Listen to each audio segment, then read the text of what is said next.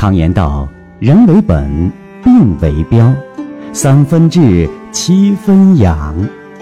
治病是求标，养正是求本。那么，七分养是怎么养？养什么？请您收听国家高级公共营养师李晴为您解析《万病之源说脾胃》。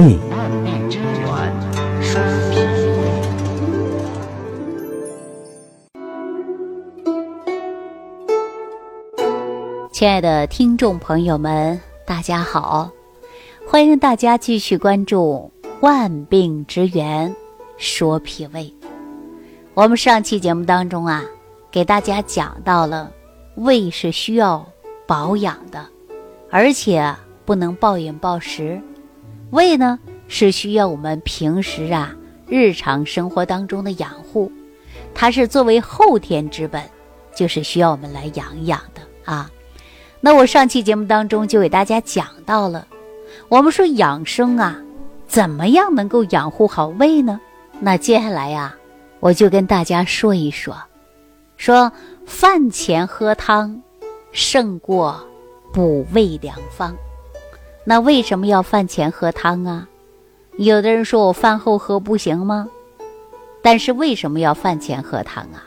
可能这个问题呀，很多人都不太清楚啊。但是我告诉大家，实际啊，很多人有饭前喝汤的，也有很多人习惯的饭后喝汤的。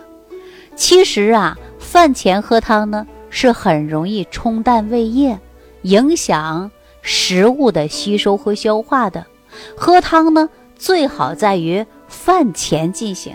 啊，有人说饭前喝汤胜过良药方，这是有科学道理。这是因为从口腔、咽喉、食道到胃，就如同一套通道，食物呢必经之路。那吃饭前呢，喝上几口汤，其中啊，它也起到一个润滑剂的作用。即便您是食物顺利的咽下去，也防止啊干硬的食物刺激到我们消化道的黏膜，对吧？所以说，大家喝汤可以喝一些肉汤啊、鸡汤啊、哎牛蹄儿筋汤啊，或者猪蹄儿汤啊、鱼汤啊啊，还有羊蹄儿汤啊、牛肉汤、排骨汤等等都可以啊。汤呢是非常重要的，但是汤的作用却不一样的。所以说呀，我们不同的汤，它有抗病效果也是不一样。比如说鸡汤，它就能抗感冒啊，对吧？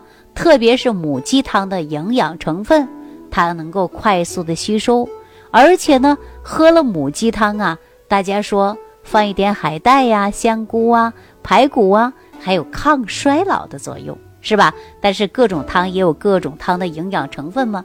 在这里呀，我就不多说。因此呢，也希望大家呀，饭前喝一点汤，相对来说呀，还是比较好的。第二点呢，说胃酸分泌过多，就比如说很多人经常会有胃酸，那我建议大家可以喝一些牛奶。哎，但有一些人呢，喝牛奶呢会出现呢乳糖不耐症，什么呢？喝完牛奶肚子胀，会打嗝，会腹泻。那我建议大家喝的是豆浆啊。如果说胃酸严重，已经反酸了，我也建议大家呀，喝一点碳酸氢钠片儿，或者你煮粥的时候啊，你可以少放一点点的小苏打粉，这样呢都可以综合胃酸啊。第三呢，胃和我们的情绪是相通的，因为胃病啊会出现，人就会紧张。如果一个人经常生气，啊，脾气大，那也会出现的呢，就是胃部不适应的现象啊，它是非常非常多的一种表现。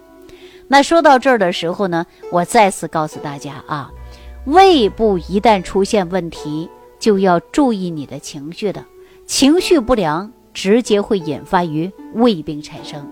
比如说夫妻之间吵架呀，婆媳之间的关系不和呀，工作当中遇到麻烦呐，哎，影响你的情绪。就会影响你的脾胃，所以说我们时刻要保持情志开怀哈，大家记住了啊。第四点呢，说胃病啊，您最好是侧着睡，因为侧着睡呢，它是防止胃液倒流，缓解胃酸引发的酸痛之感啊。那么大家呢，右侧睡相对来说还是比较好的，就是你侧着睡嘛，啊，靠着右侧边来睡。那第五点呢，胃病的人呢就不能喝太多的浓茶呀、咖啡，因为它会损害于胃黏膜，会引发炎症。但是呢，我们说喝茶喝咖啡呀，有一些人已经成瘾了，很多人喝浓茶，还有喝浓咖啡，这样呢总是感觉到刺激到神经系统，人比较提神，但是忘了它会伤你的胃，所以说胃部不好的人呢，就会减少喝浓茶和咖啡啊。大家记住了吗？即便是喝茶，我也建议大家喝熟茶比较好一点。啊，喝咖啡呢，我也建议大家呢，一定要胃里吃点东西，否则呀，你会感觉到很不舒服啊。大家记住没有啊？实际我们很多人说人呐，有的吃点东西啊就长肉，有的人吃什么都不长肉 哈。有的人羡慕人家不得了，您看我天天不敢吃还胖呢，那说明你脾虚。当然，有的人呢说我吃点东西呀就胃胀，那是因为有胃病。那有的人说我干想吃，他不胖，有没有这样的人呢？有，那叫肥胖症，因为体内的脂肪堆积过多了，所以说呢，导致我们代谢异常。有的人说这就是肥胖症状嘛。那经济条件好了，说吃不愁了，喝不愁了，心里也没什么负担了，就大补呗，那就大吃大喝，从而呢就会造成人过度肥胖，因为啊脂肪堆积过多。哎，这个呢，你就是没办法的，对吧？对一个健康人来说呀，只要你有一个健康的身体，更健壮，那这个时候你一定要注意，就是养护你的脾胃。如果你脾胃不好，你也容易造成虚胖，吃什么都不吸收，引起代谢障碍呀。所以说呀，我经常告诉大家，不能暴饮暴食，饮食要有节制。如果说饮食都没有节制，那您可能啊就会造成肥胖了。那我刚才说有的人吃吃不胖呢，啊怎么吃都吃不胖，这种现象人是不是也有啊？我告诉大家就说过啊，脾胃为后天之本，气血化生之源。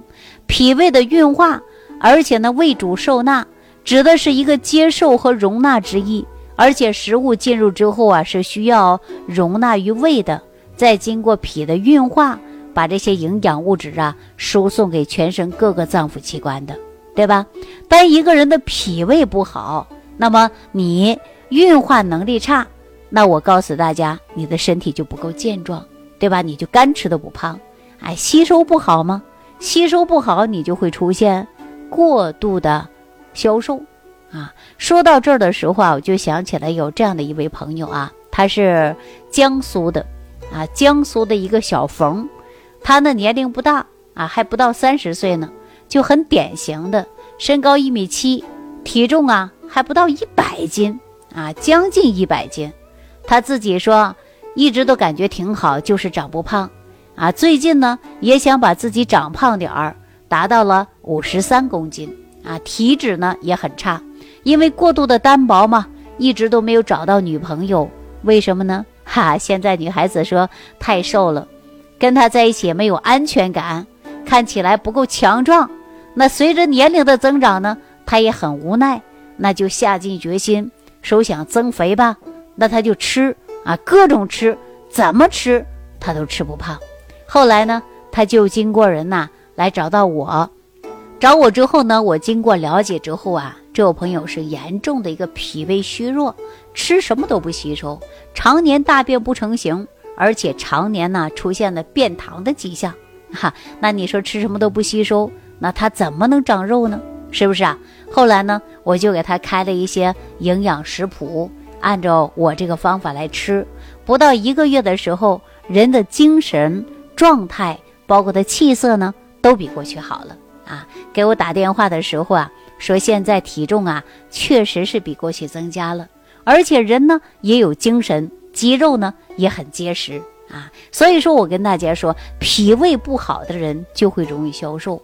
当然，脾胃不好的人呢，也容易出现代谢紊乱，也会出现肥胖的迹象啊。那可能很多朋友说，我也想把体重增加一下，那我怎么调理自己的脾胃呢？我告诉大家，要分你的体质的啊，因为有的体质呢，那你是因为脾胃虚，化生气血不足，人无力啊，还有很多种因素。那根据你的身体不同的症状，我们也是通过不同的食疗方案来给大家调理的啊。所以说，我也希望所有的听众朋友啊，如果说你也是属于非常典型的干吃不胖，而且严重的脾虚，那这个问题呢，我就希望大家呀。注重起来，好好养护你的脾胃。当然呢，在这里呀，我也有一套整个增肥的食谱方案哈。如果有需要的朋友呢，我也会给大家来提供的。但是呢，个人的体质不同啊，这个方式方法也是不同的啊。我们经常说私人定制啊，量体裁衣。没错，当然食疗方法呢，根据我们个人的体质也是完全不一样的。好了，今天的万病之源说脾胃的节目就给大家讲到这儿了啊！感谢朋友的收听，我们下期节目当中再见。